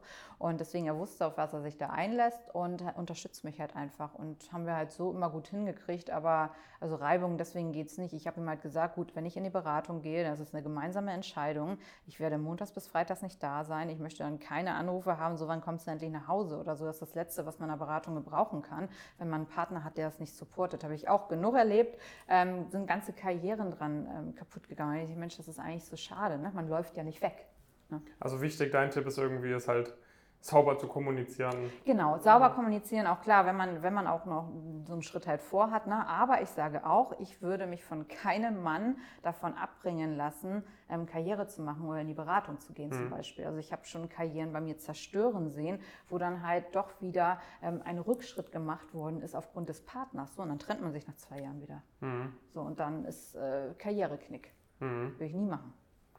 Wie hast du das äh, hinbekommen, so ein Arbeitspensum auch über so einen langen Zeitraum zu leisten? Also hast du da irgendwelche Tipps irgendwie, was, äh, sag ich mal, Ernährungsoptimierung angeht, mhm. äh, Schlafoptimierung? Hast du irgendwelche fixen Routinen, die du immer durchgezogen hast? Hast du irgendwie eine krasse Wochenplanung? Hast du irgendwie Social Media völlig eliminiert? Oder sagst du, sorry Leute, ich kann euch da kein Erfolgsgeheimnis geben, man muss halt einfach viel arbeiten und gut ja. ist? Also ich war bis vor zwei Jahren wirklich kaum auf Social Media. Ne? Mhm. Einfach, also das hatte ich, das, das Thema habe ich komplett weggeschoben gehabt, mhm. weil ich habe auch gesagt, ich war komplett in, mein, in so einem Tunnel gewesen. Ich habe gesagt, mein Business, Aufbau, Social Media war bei mir eigentlich kein Thema gewesen. Mhm. Und ähm, dann halt wirklich viel Schlaf bei mir und ich, ich, bei mir war es halt Passion. Also irgendwie, ich weiß nicht, ob mir das leicht von der Hand geht. Also wenn ich einen Vortrag halte, ich muss mich nie lange darauf vorbereiten. Wenn ich eine Präsentation gebaut habe, musste ich mich auch nie lange darauf vorbereiten. Ich habe einfach irgendwie immer gemacht. Ne? Also das mhm. heißt, ich habe nicht zu viel auch in Calls gesessen und so. Also ich habe halt schon geguckt, dass ich meine Zeit wirklich gut nutze und spätestens als Partner kann man sich dann irgendwann halt einteilen. Und der, mhm. bei Passcon, klar, ich habe ich hab sämtliche Meetings zusammengestrichen. Ne? Also ich habe auch gesagt, lasst meinen Kalender frei. Ne? So, und hat das halt wirklich schon alles ziemlich gut optimiert. Mhm. Und auch äh, morgens, ich habe auch gesagt, gut, wenn ich zum Beispiel einen Kundentermin habe, ich fahre abends immer schon hin, ne, dass ich sage, ich mache alles in Ruhe. Äh, das ist für mich wirklich wichtig. Ich habe nicht ne, habe nichts mehr gehasst als morgens die 6 Uhr Flieger. So 4 mhm. Uhr aufstehen ist für mich tödlich. Und dann auch noch mit einer Nacht mit dem Kind. Also da äh, ging gar nichts. Deswegen bei mir alles immer schön in Ruhe und ähm, dann lieber einen Tag vorher anreisen oder doch nochmal einen Termin weniger. Ne? Oder auch überlegen, muss ich das halt wirklich auch selber machen, ne? das nachher das mhm. Thema abgeben. Also ich habe alles outgesourced bei mir, was was ich konnte. Ne? Also alles außer Kunden und Finanzen.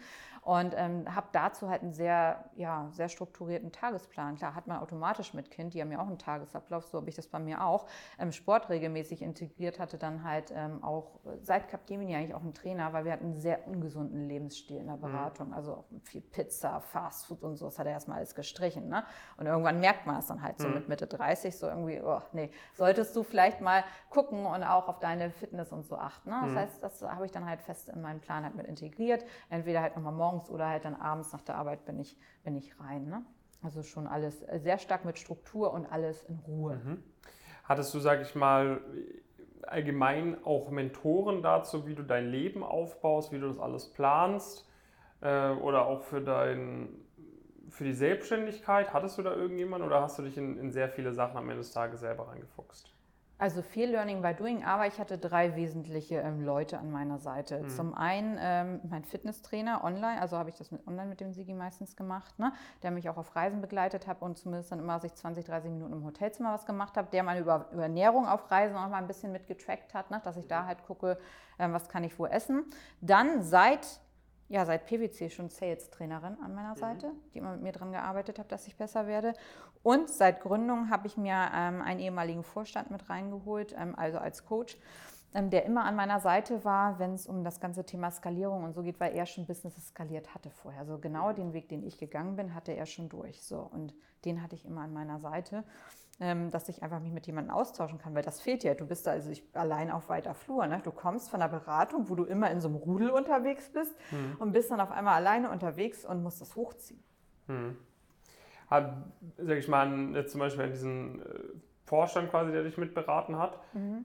Wie läuft sowas ab? Gibt es da irgendwie so, ging das über dein Netzwerk, dass äh, du den bekommen hast? Hast du den bezahlt? Hat er das aus Goodwill gemacht? Äh, wie lief das ab? Nee, ich bezahle alle Leute. Okay. genau. Nee, der ist bezahlt. Das kam eigentlich, ähm, dass ich, ich habe ich hab Trainer gesucht für mein Management-Team. Mhm. Ähm, das, weil die waren ja auch sehr jung. Ne? Und mhm. habe gesagt, gut, Mensch, ich kann mich nicht immer kümmern. Und dann habe ich, ähm, äh, die haben halt auch eine Training Agency gehabt. Und ähm, äh, dann habe ich dafür eigentlich gesucht. So. Und ich fand das aber so gut, was er gemacht hat, habe ich gefragt, ob er mich nicht selber begleiten kann. Ne? Mhm. Weil zum einen hatte ich Trainer für meine Manager oder auch wenn Projekte aufgesetzt worden sind, weil ich selber das gar nicht mehr überwachen konnte, dass mhm. jemand an der Seite ist.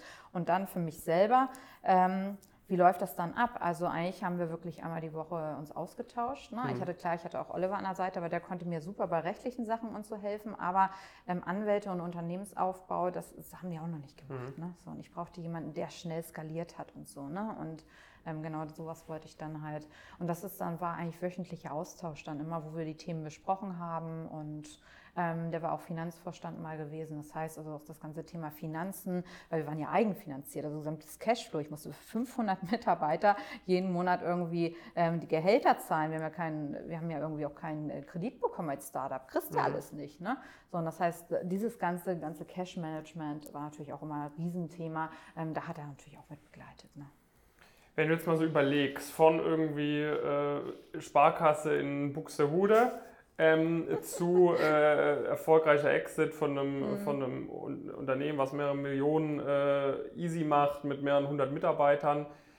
Was hat sich da bei dir so alles geändert? Vielleicht bezogen auf deine Weltanschauung, bezogen vielleicht auch auf äh, Freundeskreis, mhm. bezogen auf wie stehst du zu gewissen Themen? Also wo sagst du, was ist gleich geblieben in dieser Zeit? Was hat dieser berufliche, materielle Erfolg nichts verändert? Und in welchen Bereichen sagst du, da gibt es schon sehr krasse Unterschiede, mhm. wenn ich das nochmal so Revue passieren lasse? Also es hat sich eigentlich fast alles geändert, ne? mhm. ne? und zwar 360 Grad. Ne? Also vom Freundeskreis, komplette Änderung, bis auf zwei Freundinnen, die ich habe, sehr enge, die mit mir in der Sparkasse wirklich gelernt haben und die sind immer noch da. Mhm. 25-jähriges Dienstjubiläum. Ne? Okay. Ist mir auch sehr wichtig. Also wirklich, das sind wirklich gute Freundinnen, die halt auch immer da noch da geblieben sind. Mhm. So, aber ansonsten, es hat sich alles gedreht. Und meine Familie ne? und meine Family. So, das ist auch so der Anker. Aber ansonsten von meiner ganzen Denkweise, ich war halt so ein kleines Mäuschen. Ich war 17 damals. Ne? Kleines Mäuschen, die dann immer raufgeschaut hat zu den ganzen Bankdirektoren und so. Ne? Und äh, auch sich da, was weiß ich, sehr, ich war sehr gutgläubig damals. Ne? Mhm. Also das hat sich komplett gedreht gedreht. Ne? Also das heißt, ich bin, äh, ich sage, früher habe ich 90 Prozent Ja gesagt, jetzt sage ich 90 Prozent Nein. Mhm. Also es, sich ganz vieles, ähm, ganz vieles einfach gedreht, ähm, auch wie ich, wie ich Menschen sehe und wie ich die Welt sehe. Früher, das war halt mein kleines Dorf, so und jetzt sehe ich halt alles, wo ich immer sage, wenn ein Unternehmen nur auf Deutschland sehe ich mir so, warum guckt ihr euch nicht Europa oder die Welt an? Mhm. Deutschland ist nur so ein kleines Land. Also es hat sich die ganze Weltanschauung oder auch, was man erreichen kann mit Menschen, wenn man einfach mal Menschen auf der ganzen Welt und die unterschiedlichsten Kompetenzen einfach mal sinnvoll nutzt, die man auch in verschiedenen Ländern einfach vorfindet. Ne? Mhm. So verschiedene Naturells vom, vom, vom Charakter her. Also komplett alles. Also ein sehr starkes dieses unternehmerische Denken einfach. Genau, sehr starkes unternehmerisches Denken, aber auch so Weitsicht, andere Kulturen kennenlernen. Mhm. Ähm, ich bin sehr misstrauisch geworden, muss ich sagen. Man mhm. hat einfach sehr viel erlebt, ja. Ähm, auf menschlicher Ebene. Also ja. sehr, sehr misstrauisch und ja, also komplett Wandlung. Jetzt, äh, das sage ich mal, unternehmerische Denken hatte ich jetzt auch nicht losgelassen, auch nach dem Exit. Ähm, da würde ich jetzt vielleicht mal ein bisschen drüber sprechen. Ich meine, ja. du hast einen Exit gemacht, ja. wo dann aber der Deal war, du bleibst noch ein, zwei Jahre irgendwie drin äh, mhm. und hilfst äh, denen, genau. das, die Firma äh, sauber, sag ich mal, in die nächste Generation überzuführen.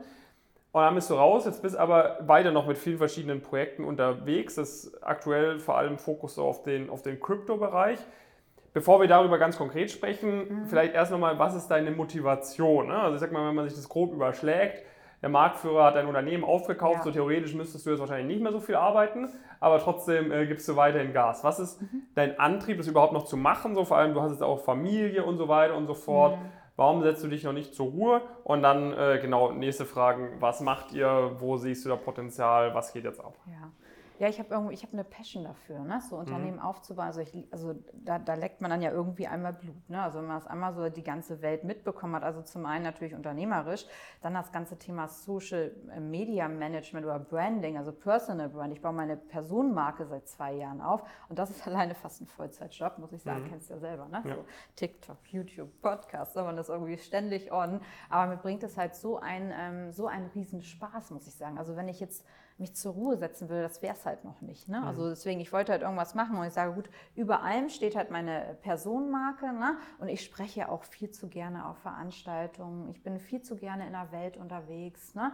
und möchte aber auch was halt weitergeben. Ne? Also zum mhm. einen an junge Unternehmer ähm, oder auch Leute, die ihr Unternehmen verkaufen und natürlich der gesamte Kryptobereich hat mich fasziniert, äh, ganze NFT-Bereich, weil ich da dann einfach unsere Zukunft sehe und äh, deswegen bilde ich da halt auch aus. Ne? Was genau macht ihr jetzt bei CryptoClue? Bei CryptoClue, wir haben eine Ausbildungs-App, ähm, ich gebe noch Workshops nebenbei, ähm, wo wir das ganze Thema Web 3 in ein bis zwei Minuten erklären, weil wir haben gesagt, gut, auch der Kollegen von der Frankfurt School, die sind halt sehr theoretisch für, für Unternehmer ne? oder für, mhm. für Studenten. Aber es gibt ja Millionen von Menschen, ähm, die das vielleicht auch gar nicht interessiert. Die wollen wissen, wie kann ich ein Konto eröffnen da, was kann ich, wie kann ich investieren, was ist Metaverse, was kann ich damit machen, was ist künstliche Intelligenz, welche Programme gibt es. Und genau für die Mehrheit der Menschheit eigentlich, also in allen Ländern, ähm, bieten wir diese Ausbildung. Ein bis zwei Minuten Videos machen wir, mhm. so wie Bill Gates gesagt hat, je, äh, Microsoft halt ähm, auf in jedem ähm, Haushalt sage ich, gut, wir wollen CryptoClue-App in jedem Haushalt bei uns halt haben. Ne? Mhm. Ähm, und äh, damit bieten wir halt Ausbildung genau in diesem Bereich. Also wie, äh, wie kann man NFT kaufen? Ne? Was kann man Metaverse machen? Welche Business-Ideen gibt es aber auch? Ne? Weil darüber spricht irgendwie keiner, sage ich immer. Ich meine, so Mensch, es ist super, dass alle äh, Vorträge halten über die Blockchain-Technologie, aber es ist für Unternehmer ein riesiges Potenzial, wie man da halt auch ähm, Unternehmen aufbauen kann. Mhm. Ne? Hattest du damit schon Schnittpunkte auch bei, bei PwC oder bei, bei Passcon? Nee. Nein. Also wie, wie bist du dann, sag ich mal, da, wie hast du so. Weil an mir, muss ich zugeben, ist so ein bisschen vorbeigegangen irgendwie. Ne? Also man hat das so hier und da mal am. Rande mitbekommen, aber so. Ja. Ähm, viel über das, über das, was ist über das Gaming. Ich habe ja mit, mit ähm, Torben hat ja meine Torben Platz hat ja meine Brand aufgebaut mhm. und der war früher ja auch, auch Gamer gewesen, ne? sehr mhm. erfolgreich so. Und der hat äh, ja verschiedene Experimente macht er, unter anderem auch im Kryptobereich, im NFT-Bereich mhm. und ähm, im Metaverse-Bereich. So und die Szene ist halt sehr durch Gamer war sie damals getrieben 2021. Und da bin ich so mit reingekommen. Ne? Also da bin ich so mit reingekommen und über den Gary Vaynerchuk. Also Gary Vaynerchuk ist ja Unternehmer aus den USA. Mhm. Er hat auch verschiedene Unternehmen, hat Personal Branding gemacht, aber ist auch Early Investor in Twitter gewesen. Also der hat die ganzen Trends gerochen, Airbnb. Mhm. So, und der hat Bücher rausgebracht und damit eine NFT-Kollektion und hat darüber Geld eingesammelt. Ja, wie mhm. geil ist denn das? Also, ne? also der, der bringt NFTs raus, 10.000 Stück, und nimmt Millionen an Gelder ein davon. Ne? Mhm. So, und hat halt daran an seine, hat halt gesagt, okay, ähm, ihr habt dadurch Zugang zu meiner Konferenz und alles, also hat da Utilities mit rangebracht. Und da habe ich eigentlich gemerkt, was ist das für ein genialer Markt? Und so mhm. bin ich dann halt da sehr stark reingekommen seit 2021. Also in den NFT-Bereich. Okay, weil du quasi sagst, okay, das hat... Äh das ja. hat viel Potenzial, A, irgendwie um Impact zu haben, aber B, auch um Geld zu verdienen einfach. Natürlich, ja, mhm. natürlich ist Investment, ne? also mhm. Investment und das gleiche für den Kryptobereich. Ne? Nur wenn ich klar, auch in Amerika ist es auch schon wieder sehr viel weiter. Wenn ich mhm. hier auch die oder auch in Dubai sind der Metaverse City of the World jetzt also sehr, sehr stark vorausbringen. Die, die fördern Unternehmer sehr stark. Und hier ähm, 50 Prozent der Leute wissen gar nicht, was Kryptowährungen, NFTs sind. Was kannst du damit mhm. überhaupt machen? Wie würdest du denn Kryptowährungen in irgendwie ein bis zwei Minuten erklären? Was sind da vor allem so die, die größten mhm. Benefits von? Mhm. Ja, also zum einen, das ist ja virtuelles Geld. Ne? Mhm. Ähm, und die größten Benefits davon sind zum einen, dass du es als Zahlungsmittel innerhalb von Sekunden zu jedem Empfänger in der Welt verschicken kannst. Ne? Das mhm. finde ich genial. Du brauchst keine Auslandsüberweisung ausfüllen und Gebühren zahlen. Du schickst einfach, hast eine Wallet-Adresse, schickst es zu deinem Partner, der vielleicht in Südamerika sitzt, es ist eine Sekundenschnelle da zahlst einen Dollar oder so. Ne? Also mhm. das heißt, Thema, Thema ähm, ja, Zahlungsmittel, Überweisung. Ne?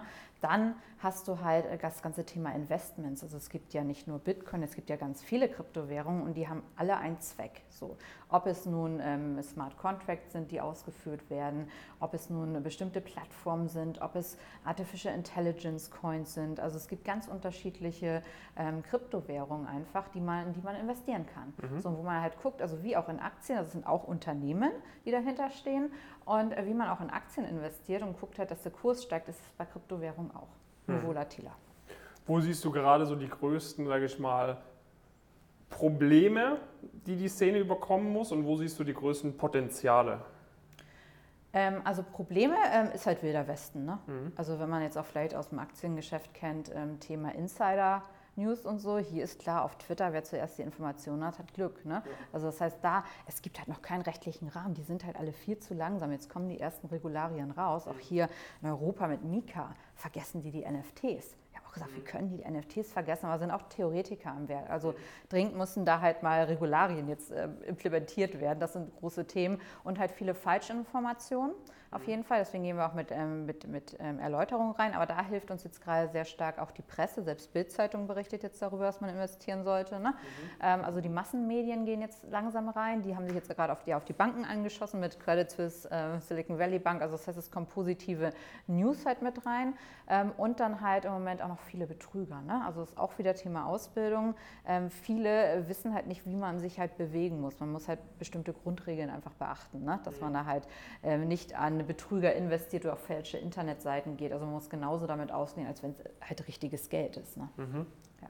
Okay, also es ist noch am, am Anfang sozusagen, deshalb hat es halt seine Startschwierigkeiten. Ja. Wo siehst du dann, sage ich mal, Potenzial? Also wie sagst du, okay, in, in, in 15 Jahren oder in, in fünf mhm. Jahren gehe ich zum Rossmann und zahle damit meinen Krypto-Coins, äh, sagst du, Nee, aber in XYZ haben wir dann überall Blockchain-Technologie. Mhm. Du kaufst dir ein Konzertticket nur ja. noch als NFT. Wo, wo ja. siehst du so ein bisschen in die Zukunft? In allen Bereichen unseres mhm. Lebens. In allen Bereichen wirklich unseres Lebens. Also zum einen, bei Rossmann könntest du theoretisch jetzt schon zahlen mit Kryptowährung, denn die ersten Börsen, wie eine Binance, wie eine Maxi, haben Kreditkarten von Mastercard rausgegeben. Mhm. So, und da hast du eine Kryptowährung drauf und du wandelst die dann um, wenn du bezahlst, in die jeweilige Währung. Mhm. Ne? Also das heißt, du kannst jetzt eigentlich schon darüber halt mit Kryptowährung mhm. bezahlen. In Dubai und so kannst du eh schon bei diversen Shops ähm, zahlen. Ähm, also Shopify hat Kryptowährung jetzt mit drin, dass du das halt ähm, bei verschiedenen Anbietern mitzahlen kannst. Also mhm. da auf jeden Fall. Dann natürlich das ganze Ticket-Business, alles über NFTs äh, wird es sein. Dann aber auch ganze Lieferketten über NFTs oder auch wenn du ein, wenn du äh, Mietverträge werden automatisch ausgeführt dann nachher. Dann. Wie kann man sich das vor? Wie kann man eine Lieferkette über NFTs äh darstellen? Ähm, zum Beispiel das ganze Thema diese Snackautomaten, die man irgendwie so am Bahnhof kennt. Mhm. Ne? So, das gibt dann, das wird dann vernetzt äh, mit Smart Contracts, wann immer neue Sachen bestellt werden müssen und wer, wer die Lieferanten sind. Das wird alles in sozusagen Smart Contracts ähm, festgeschrieben Mhm. und wo dann automatisiert, wenn jetzt nur noch zwei Colaflaschen drin sind, dann wird der Prozess ausgelöst. Also in diesen Smart Contracts werden ganz viele Sachen reingeschrieben. Da gibt es auch extra Entwickler schon, diese Smart Contract Entwickler, da wird das reingeschrieben und dann werden automatisierte Prozesse ausgelöst, die vorher genau definiert sind. Ne? Also wann Mhm. muss was wo nachbestellt werden, wie funktioniert das? Und warum hat man da jetzt, sage ich mal, das Konzept von einem NFT drin und warum macht man nicht einfach eine reine Automatisierung sozusagen? Weil das halt, ähm, diese Blockchain-Technologie ist halt komplett ähm, transparent und sowas und das ist halt, Okay. ähm, das ist sehr fälschungssicher. Okay, okay. Was ist bei euch dann die Vision? Also ihr sagt, ihr wollt in, jedem, äh, in jedem Haushalt sozusagen auf der Welt sein. Wie stellt ihr das gerade an? Also du machst es seit, äh, wenn ich hier nochmal nachgucke, so seit ja, dreiviertel Jahr inzwischen etwa. Ja. Ähm, habt ihr, sage ich mal, jetzt auch schon erste Mitarbeiter? Mhm. Machst du das vor allem gerade noch als Personal Brand? Wie groß seid ihr? Wie viele Nutzer habt ihr schon? Und wie, wie planst du die Reise weiterzugehen? Ja, also klar, Vision ist halt, dass wir es in vielen Ländern der Welt halt mit ähm, ausgerollt haben. Also es ist einfach alles jetzt so programmiert worden, dass wir die App komplett in der Welt ähm, verwenden können. Sind auch schon über 10.000 Downloads jetzt mit drin. Das ist schon mal gut. Und jetzt planen wir halt über Affiliates, über Social Media das ganze Thema halt groß zu ziehen. Ne? Also auf allen Kanälen gehe ich halt raus. Ähm, auf der einen Seite online und auf der anderen Seite aber Offline-Business, weil ich sage immer, der Großteil der Bevölkerung ist nicht auf YouTube. Also noch nicht. Ne? Deswegen da, äh, ich bin jetzt im Mittelstand, im deutschen Mittelstand, Franchise-Business. So, ähm, die haben von Kryptowährungen kaum was gehört. Äh, Social Media sind die noch nicht mal auf Instagram oder so häufig unterwegs. Also das heißt, das ist halt eine ganz andere Welt und die versuche ich halt zu kombinieren. Also ich hole ganz stark auch Offline-Business ab. Ne? Also das, das wollen wir halt damit machen und dann halt da wirklich einen ähm, Mehrwert bieten ähm, für die gesamten äh, Communities und skalieren tue ich das Business ähm, sehr stark alles automatisiert. Da habe ich jetzt natürlich die ganzen Learnings aus Passcorn, die ich jetzt hier mit reinziehen kann. Das ist natürlich äh, sehr genial. Ne? Künstliche Intelligenz hilft uns, Prozesse sind automatisiert, äh, Buchhaltung outgesourced. Ne? Das heißt also im Moment arbeiten wir noch viel, äh, ich, äh, was heißt mit Freelancern und sonst halt mit den eigenen ähm, Mitarbeitern, weil so, äh, es, ist ja, es ist ja eine skalierbare Lösung. Das ist sehr Ja. schön. Man verkauft ja keine Dienstleistung, sondern halt äh, skalierbares Produkt. Wenn man jetzt sagt, okay, Thema Krypto, Blockchain etc. interessiert mich, wie findet man da deiner Meinung nach am besten den Einstieg? Also wie hattest du dich damals dann weitergehend informiert und was würdest du Zuhörerinnen und Zuhörern empfehlen, die in dem Bereich äh, mehr machen wollen, weil sie sagen, okay, das klingt schon relativ vielversprechend. Also ich habe sehr viel über Gary gelernt, ne? Gary Vaynerchuk, über Podcasts und so. Ich habe ähm, den Bankless Podcast gehört, ne? da ist immer die aktuellen Nachrichten zum, also ich habe ganz viel gelesen und Podcast gehört, super viel. Und ähm, dann halt über Gary, der hat halt, war täglich im Discord, das ist das Kommunikationsmedium, und der hat durch den ganzen Bärenmarkt, den wir jetzt auch haben, ausgebildet. Ne? So, und da habe ich jeden Tag eigentlich gelernt oder lerne ich ja immer noch. Weil das Schöne ist ja auch, das ist ja ein neues Business. Es gibt nicht die Leute, die sagen, ah, ich habe 15 Jahre Erfahrung schon. Gibt es gar nicht. Ne? Das heißt, man lernt immer dazu. Twitter ist äh, tägliches äh, Brot, ne? da kriegt man die ganzen Nachrichten her. Und äh, also so habe ich mich ausgebildet und das haben wir jetzt halt alles zusammengefasst, das Wissen in unsere App halt rein. Ne? Das heißt, und das, was, was ich jetzt halt mit anbiete, ist, äh, okay, gut, ähm, App runterladen und dann, ich habe wöchentliche Calls wo ich dann halt immer Insights gebe und auch QA, so alle Fragen beantworte, nochmal Workshops und so, aber ganz viel lesen. Also schon alleine, wie man, äh, wie man ein Handelsblatt liest morgen, gehört auch zur, gehört auch ähm, Krypto-News Hm. zur täglichen Lektüre. Wenn man da mehr Infos äh, haben möchte, wo informiert man sich am besten über dich? Ähm, auf meiner Webseite corinnareibchen.com Mhm. oder halt dann ähm, cryptoclue.io haben wir. Perfekt, verlinken Mhm. wir äh, in den Show Notes. Dann würde ich mal zu dem Learnings-Part Ja. übergehen. ähm, ich habe ja einige Fragen vorbereitet, die hatte ich dir davor auch schon zugeschickt. Thema Buchempfehlungen. Welches Buch hast du am häufigsten verschenkt oder alternativ, welche ein bis drei Bücher haben dich am meisten beeinflusst in der Vergangenheit? Also welches Buch ich am, am meisten verschenkt habe, mein eigenes. Ne? Also ich habe hab die ganze Passcon-Story halt aufgeschrieben, Ja. ne? so wie wir es gemacht haben, so geht Erfolg. Das habe ich am meisten verschenkt. Ähm, und welche mich am meisten beeinflusst haben, also wirklich die Bücher von Gary Vaynerchuk, weil diese ganze Innovation, also da habe ich ganz viel gelernt über das ganze Thema vorausdenken, so, oh, was sind die nächsten Trends, wo könntest du reingehen, ne? Mhm. Ähm, dieses positive Denken. Und das aktuelle Buch von dem Matt Higgins, der ist auch in der Höhle der Löwen, also Shark Tank in den USA, ähm, der hat Burn the Boats geschrieben. So, und da geht es darum, keinen Plan B zu haben, so halbwegs. Mhm. Ähm, mega, mega spannend, also mega spannend und inspirierend. Okay, das klingt auf jeden Fall nach Büchern, die man äh, als Startup-Gründer lesen sollte. Ja. ja. Perfekt. Welcher Kauf für 100 Euro oder weniger in den letzten sechs Monaten hat äh, dein Leben am meisten positiv beeinflusst? Was sich jeder Student hier auch mit dem Studentengeldbeutel finanzieren kann, sozusagen. ja, tatsächlich. Also da wir wirklich äh, ja, viel unterwegs bin und so. Ich habe meinem Mann ein Porterhouse-Steak mitgebracht. Damit habe ich mhm. ihm so eine Freude gemacht und das macht mich dann auch wahnsinnig glücklich irgendwie, weil sonst, okay, ja, was kannst du noch auch jemandem vielleicht mitbringen, was, was ja. weil für mich, ich, ich kaufe mir halt kaum irgendwas, ne, aber dann, ähm, ja, was bringst du da mal mit? Ähm, ein Geschenk sozusagen. Ein Geschenk, ein genau. essbares Geschenk. Ja.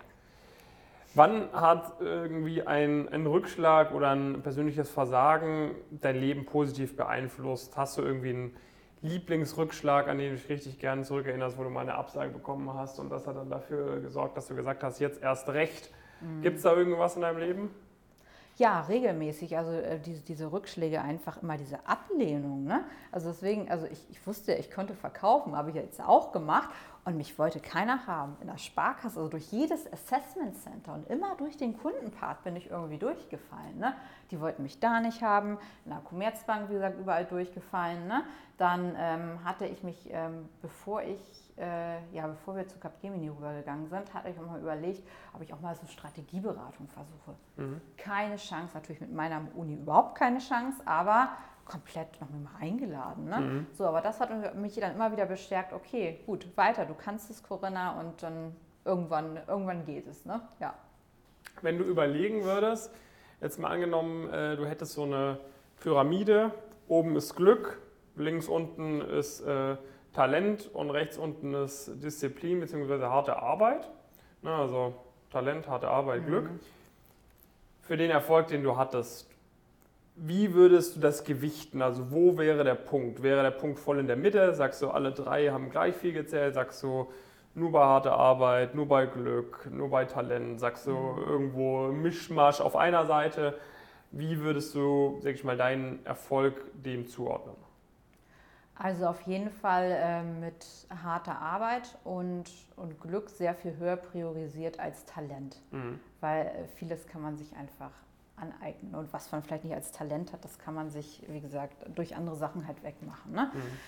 Ja, also ich würde um Glück natürlich, du musst zur richtigen Zeit am richtigen Ort sein. Das muss die richtige Zeit sein. Ne? Das muss die richtige Zeit sein. Jetzt Anti-Financial Crime zu gründen, kannst vergessen. Ne? Also mhm. du musst halt wirklich immer genau das Business. In drei Jahren Web 3 zu machen, brauchst gar nicht anfangen, da sind die Konzerne drin. Ne? Mhm. Also es muss halt Timing, dann natürlich auch Glück, dass du auf die richtigen Leute triffst. Ne? Also wenn ich jetzt nicht die, meine ganzen Weggefährten immer zu den einzelnen Zeiten bei mir hätte, äh, da wäre vielleicht auch was anderes aus mir geworden. Wenn ich nicht die ganzen Absagen gehabt hätte, dann, ähm, ja, dann äh, hätte ich mich nie selbstständig gemacht. Mhm.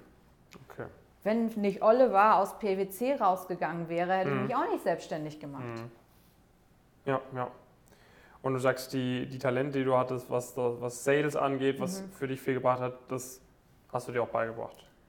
Ja, also viel war dann halt, also auch im Sales ist es wirklich viel Fleiß. Ne? Klar, mhm. du musst ein Talent haben, dass du dich gerne um Menschen, um Kunden kümmerst. Ne? Mhm. Aber ansonsten ist es ganz viel, was du halt lernst, was du halt wirklich einfach machen. Es geht einfach ums Machen. Und du darfst dich halt auch beim Sales, du kriegst auch 90 Prozent da absagen, kein Interesse, rufen sie mal in drei Monaten wieder an. Ne? Mhm. Auch da äh, ist es einfach nur durchziehen, durchhalten und dann wird es belohnt.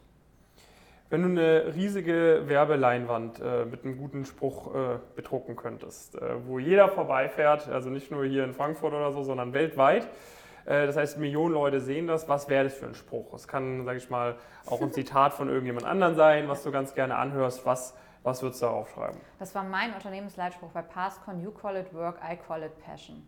Mhm. Weil aus meiner Sicht, ohne Leidenschaft geht gar nichts, weil das, das merkt natürlich auch der Kunde. Ne? Also das ist auch mein Motto. Ne? Also ja für mich ist es irgendwie alles nicht so Arbeit. Ne? Das, mhm. das, heißt dann auch als Tipp für die Zuhörerinnen und Zuhörer, was suchen, was einem Spaß ja. macht. Und es kann sich auch mal verändern. Bei mir, ich hatte zuerst Passion für Banking gehabt, da habe ich Banking gemacht, da hatte ich überhaupt keine Lust mehr drauf. Ne? So dann Consulting. Es gab auch mal eine Zeit, wo ich keine Lust mehr auf Consulting hatte. Ne? So dann habe ich halt gesagt, okay, an Selbstständigkeit. Und jetzt an Social Media, ich habe es äh, sonst immer verflucht, jetzt seit zwei Jahren, ich liebe es. Ne? Mhm. Also so ändert sich das aber und dann sei ich schon reinhören, ähm, wozu du Leidenschaft, wofür du brennst, weil dann wirst du auch richtig gut. Was würdest du sagen, war eins der besten Investments, was du je gemacht hast? Das also kann, sage ich mal, ein, Ticket gewesen sein für irgendeinen Rhetorikkurs, den mhm. du mal besucht hast. Es kann ein zeitliches Investment sein, dass du sagst, dass ich da dieses Wochenende da und da hingefahren mhm. bin. Es kann ein Energieinvestment sein, egal was. Was würdest du sagen, war eins der Investments, wo du wirklich den allergrößten Return für dich bekommen hast? Es kann aber auch irgendeine äh, Aktie sein, wo du mal was reingejagt hast, was sich verhundertfacht hat. Ne? Also. Ja, äh, also zum einen halt erstmal, dass ich überhaupt nachher gesagt habe, dass das, das Studium, ne? Also das mhm. auf jeden Fall, weil ohne dem Studium hätte es mir nie diese Türen geöffnet. Mhm. Also das auf jeden Fall und dann mein Trainer an der Seite. Mehr wert aus meiner Sicht als alle Seminare zusammen, ähm, dass man halt diese persönliche Betreuung hat. Ne? Klar, ich war auf x Seminaren und so, ne? war auch interessant, aber wirklich dieses enge Begleiten dann, das war für mhm. mich äh, wirklich der, der, der Zündstoff damit gewesen. Und dann natürlich Begegnungen mit Leuten wie Gary und so, ne, die dann nochmal Spezialtipps geben, so wo du sagst, okay, ich habe fünf Minuten jetzt mit Gary, so. Und du musst da alles rausholen und er gibt mhm. dir die entscheidenden, ähm, die entscheidenden Tipps wieder jetzt. Welcher Glaubenssatz, welche neue Gewohnheit, welcher neue Glaubenssatz, den du in den letzten äh, fünf Jahren, sag ich mal, angeeignet hast, hat dein Leben am meisten positiv beeinflusst? ja, da musste ich auch drüber nachdenken. Ähm, ich habe etwas umgedreht und zwar, dass ich damals auch noch in der Beratung, ich habe zu 90 Prozent Ja gesagt. Mhm. Seitdem ich selbstständig bin, sage ich zu 90 Prozent Nein. Und meine Lebensqualität und mein Tunnel, mein Fokus ist so viel besser geworden. Mhm. Obwohl, klar, man bekommt einfach mehr Ablehnung. Ne? Also ist klar, mich mag dann hier nicht jeder mehr. Aber ähm, dafür habe ich einfach selber so viel mehr Qualität für mich selber. Wie hast du es hinbekommen? Also was hat dir dabei geholfen, jetzt besser Nein sagen zu können? Gleich der Trainer. Der auch, also das, das, okay. ist halt dann, das ist halt dann der Vorteil, wenn du mit jemandem zusammenarbeitest, der genau das schon mal gemacht hat. Der auch gesagt, Corinna, wie willst du überhaupt das schaffen? Wie willst du es überschaffen? Nein ist ab sofort dein Wort. Ne? Mhm. So, nein, nein, nein. Konzentriere dich, du hast hier deinen Plan. Wir haben einen Plan, was wir erreichen wollen, auch mit Passcon. So. Mhm. Und du kannst nicht tausend andere Schauplätze aufmachen. Kann man mal, okay, investiere nochmal in das. Oder hier noch ein Startup, willst du nicht dahin? Oder ein Netzwerk treffen. Ich hatte gar keine Zeit. Ne? Mhm. So natürlich, immer dann, wenn ich Nein gesagt habe, wurde ich abgelehnt. Aber das nimmt man dann alles in Kauf. Ne? Aber das mhm. ist das, das ist die Gewohnheit, die mir am meisten gebracht hat in den letzten Jahren. Damit man einfach mit seiner Seite hinterherkommt ja, und auch sinnvoll nutzt. Mhm. Ne? Und dann auch, man wird ja auch älter und dann möchte man auch mehr Zeit für sich oder auch für, für Sport und all sowas. Und wenn ich dann die Abende verbringe, das heißt, jetzt will ich nicht irgendwie äh, despektierlich wirken, aber mit irgendwelchen Netzwerktreffen, wo vielleicht ein paar 10, 12 Leute sind, die mir aber fürs Business gar nichts bringen, dann gehe ich lieber zum Sport abends. Mhm. Ja. Was ist äh, eine ungewöhnliche Gewohnheit oder eine absurde Sache, die dir sehr gefällt, was vielleicht nur enge, enge Freunde oder Kollegen von dir wissen? Das habe ich, ich habe wirklich keine Ahnung, ich muss mal eben jetzt hier gucken. Habe ich da noch irgendetwas drauf? Nee, da habe ich wirklich nichts zu gefunden. Okay. Wenn du mir Beispiele Das heißt, du hast, äh, ja, sage ich mal, ich persönlich, ich schaue gerne Schachvideos abends an, um ein bisschen zu entspannen irgendwie. Ach ja, super, hier, die Camper. Ja, einfach nach einem Tag, wenn ich meine ganzen Gesetze im Kopf habe oder so, ich liebe es dann mal einfach so die Camper oder Bella Italia, einfach so total doofes Fernsehen, okay. einfach zum Abschalten zu gucken oder ja, einfach oder mal Let's Dance oder irgendwie ja, sowas ja, halt zu gucken, was man nicht mit Business zu tun hat. Ne? Das, ich finde das so lustig. Also das ist halt so, ja, ne? so da schmunzeln auch immer viele, wenn ich sage, okay, wir haben jetzt gerade die Camper an oder freitagsabends Let's Dance. Ja, ja. Denkt man nicht, dass das die Target-Gruppe dafür ist, aber Nein. vielleicht schon, ne? Ja. In den Vorstandsetagen läuft dann auch immer RTL den ganzen Tag zum Entspannen. Genau. Okay, ähm, was war der beste Tipp, den du jemals von einem Vorgesetzten bekommen hast? Ja, durchziehen und einfach machen. Also es ist jetzt mhm. nicht vom Vorgesetzten, sondern von dem Kunden, wie gesagt. Also das der hat auch gesagt, gut, ne, einfach durch, Augen zu, durch und groß machen. Mhm. Das war eigentlich so der beste Tipp. Wenn du einen Ratschlag geben könntest an, an junge Berufseinsteiger, die gerade mhm. jetzt angefangen haben im Job, die auch irgendwie Karriere machen wollen, die erfolgreich werden mhm. wollen, was würdest du sagen, was ist so ein Ratschlag, den du ihnen auf jeden Fall geben würdest und was ist ein Ratschlag, den die vielleicht regelmäßig hören oder mhm. aber sagst, nee, diesen Ratschlag lieber ignorieren? Ja. Also zum einen äh, sind ja jung, ne? ihr seid jung mit 20, mit 30, nicht? seid flexibel, seid neugierig, probiert verschiedene Sachen aus, seid nicht zu verbissen vielleicht auf eine Sache. Ne? Also, ja. äh, das, ihr, könnt, ihr habt so viel Zeit, auch für eure Karriere. Das ist die beste Zeit eigentlich, auch wenn ihr insbesondere noch keine Familie habt. Ne? Probiert euch aus, probiert verschiedene Sachen aus und vor allen Dingen lasst euch auch leiten. Wenn ihr merkt zum Beispiel, ihr startet im Banking und es ist nichts für euch, abbrechen, was Neues machen. Ne? Guckt halt wirklich, wo ist eure Passion, was wollt ihr machen. Und es ist ja auch nicht schlimm im Lebenslauf, wenn man verschiedene Sachen drin hat. Ne? Das befruchtet ja eher nur. Das mhm. ist so der Tipp, den ich mitgeben würde. Also einfach, dass man viel ausprobiert, offen ist und nicht nur verbissen so seine Karriere dort ähm, mhm. vorantreibt. Ne? Was würdest du sagen, ist irgendwie so ein Ratschlag, den man vielleicht regelmäßig hört, auch von Leuten irgendwie mit deiner Erfahrung, wo du sagst, hm, das ist jetzt so ein Tipp, äh, da weiß ich nicht, äh, ob ich das unbedingt äh, mir zu Herzen nehmen würde. Ja, also auf, auf, auf jeden Fall nehme ich nur Ratschläge an von Leuten, die schon mal mehr erreicht haben in diesem Bereich als mhm. ich. Also das heißt, also ich höre zum Beispiel nicht auf Leute, die mir was zur Kindererziehung erzählen wollen, aber keine Kinder haben. Ne? Mhm. So. Und genauso ist es so, dass ich auch beim Businessaufbau, also wenn ihr ein Business macht, so, oder auch wenn ihr in, ins Consulting geht, ne? viele haben zu mir gesagt, Corinna, du bist wahnsinnig, du kannst ja nicht ins Consulting gehen mit Familie. Ne?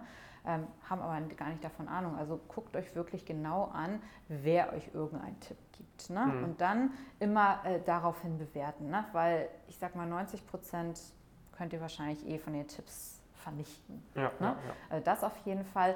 Und natürlich, ich sehe Social Media teilweise auch als Gefahr, weil insbesondere die ganzen Fake-Leute halt dort ähm, sehr viele Sachen propagieren, wie einfach vieles auch ist, ne? Mhm. wie einfach vieles ist. Oder sag, okay, ähm, hier mal eben schnell 100.000 Euro im Monat Umsatz machen, 200.000 Euro im Monat, gar kein Problem. Bucht, erst, bucht ihr erstmal das Coaching bei uns kostet 100.000 Euro, kannst du mhm. über fünf Jahre abzahlen. Sag ich mal, ganz, ganz vorsichtig sein mit sowas. Mhm. Ne? Also da würde ich lieber wirklich gucken. Also ich hatte, wie gesagt, einen Coach an meiner Seite, einen Bruchteil davon gekostet und wirklich halt was gebracht. Ne? Mhm. Ne? Also da würde ich halt immer vorsichtig sein. Ne? Oder wenn Leute sagen, okay, es ist ganz einfach, ein Business aufzubauen. So, die vergessen dann aber, dass man als Geschäftsführer Rechte und Pflichten hat. Man sollte vielleicht auch mal eine Bilanz oder eine BWA lesen können. Also das, das, das blenden viele einfach aus. Ne? Mhm wenn du arbeitest und merkst, okay, ich werde jetzt gerade unkonzentriert irgendwie, mhm. ich muss eigentlich noch was zu Ende machen, aber irgendwie, ich kann gerade nicht so durchziehen. Mhm. Was hilft dir da, um wieder back on track zu kommen? Hast du irgendwie, gehst du, ich will jetzt gar keine Worte in den Mund äh, legen, aber mhm. hast du mhm. irgendwie so ein Self-Talk, was du dir sagst, Corinna, da, da, da, oder hast du das und machst du das und das, hast du eine Routine, mhm. wie kommst du back on track? Also Self-Talk habe ich nicht. Ich gehe meistens raus irgendwie an die frische Luft mhm. oder mache erstmal irgendwas ganz anderes. Und wenn es dann auch den Tag nicht geht, also wenn ich insbesondere auch unterwegs bin, dann, ähm, dann vertage ich das halt. Also die ist mhm. auch so, die meisten Sachen können auch bis morgen warten. Das ist mhm. auch was, was ich gelernt habe. Es ist nicht so wichtig, dass es meistens, dass es sofort erledigt werden muss. Wenn ich dann halt keinen Kopf dafür habe, dann lasse ich es. Ne? Mhm. Mach was anderes und am nächsten Tag wieder ran. Wenn ich zu Hause bin, ich habe so einen schönen Massagesessel Brainlight mit so einer Brille mhm. und die beamt mich dann immer in so eine andere Welt nochmal okay. rein und dann geht es weiter. Aber, aber der kostet wahrscheinlich mehr als 100 Euro, oder? Ja. aber hört sich gut an, schau ich mir mal an. Dann letzte Frage, Corinna. Mhm. Zum Abschluss. Gibt es Momente, wo du sagst, oder gab es auch in der Vergangenheit Momente, wo du schon ab und zu gedacht hast, alles hinzuschmeißen, wo du denkst, hey, wäre ich doch einfach bei der Sparkasse geblieben, das wäre so entspannt alles gewesen, mhm. äh, so viel hätte sich vielleicht gar nicht geändert, warum mache ich das eigentlich alles, warum, warum gebe ich mir gerade so viel Stress, so viel Verantwortung, ich könnte es auch viel entspannter haben, das Ganze. Nee, tatsächlich, tatsächlich wirklich nicht, weil ich liebe das Leben, was ich habe und das kann ich auch nur leben, weil ich halt ähm, von der Sparkasse weg bin. Das mhm. könnte ich niemals leben so oder ich hätte auch niemals diese, diese Weitsicht gehabt, ähm, die ich wenn ich bei der Sparkasse geblieben wäre. Nee, also ich bin glücklich und dankbar für das, was ich habe. Das heißt, für dich hat es sich auf jeden Fall gelohnt. Mhm. Prima, Corinna. Herzlichen Dank, äh, dass du hier dabei warst bei dem Podcast. Äh, Danke dir.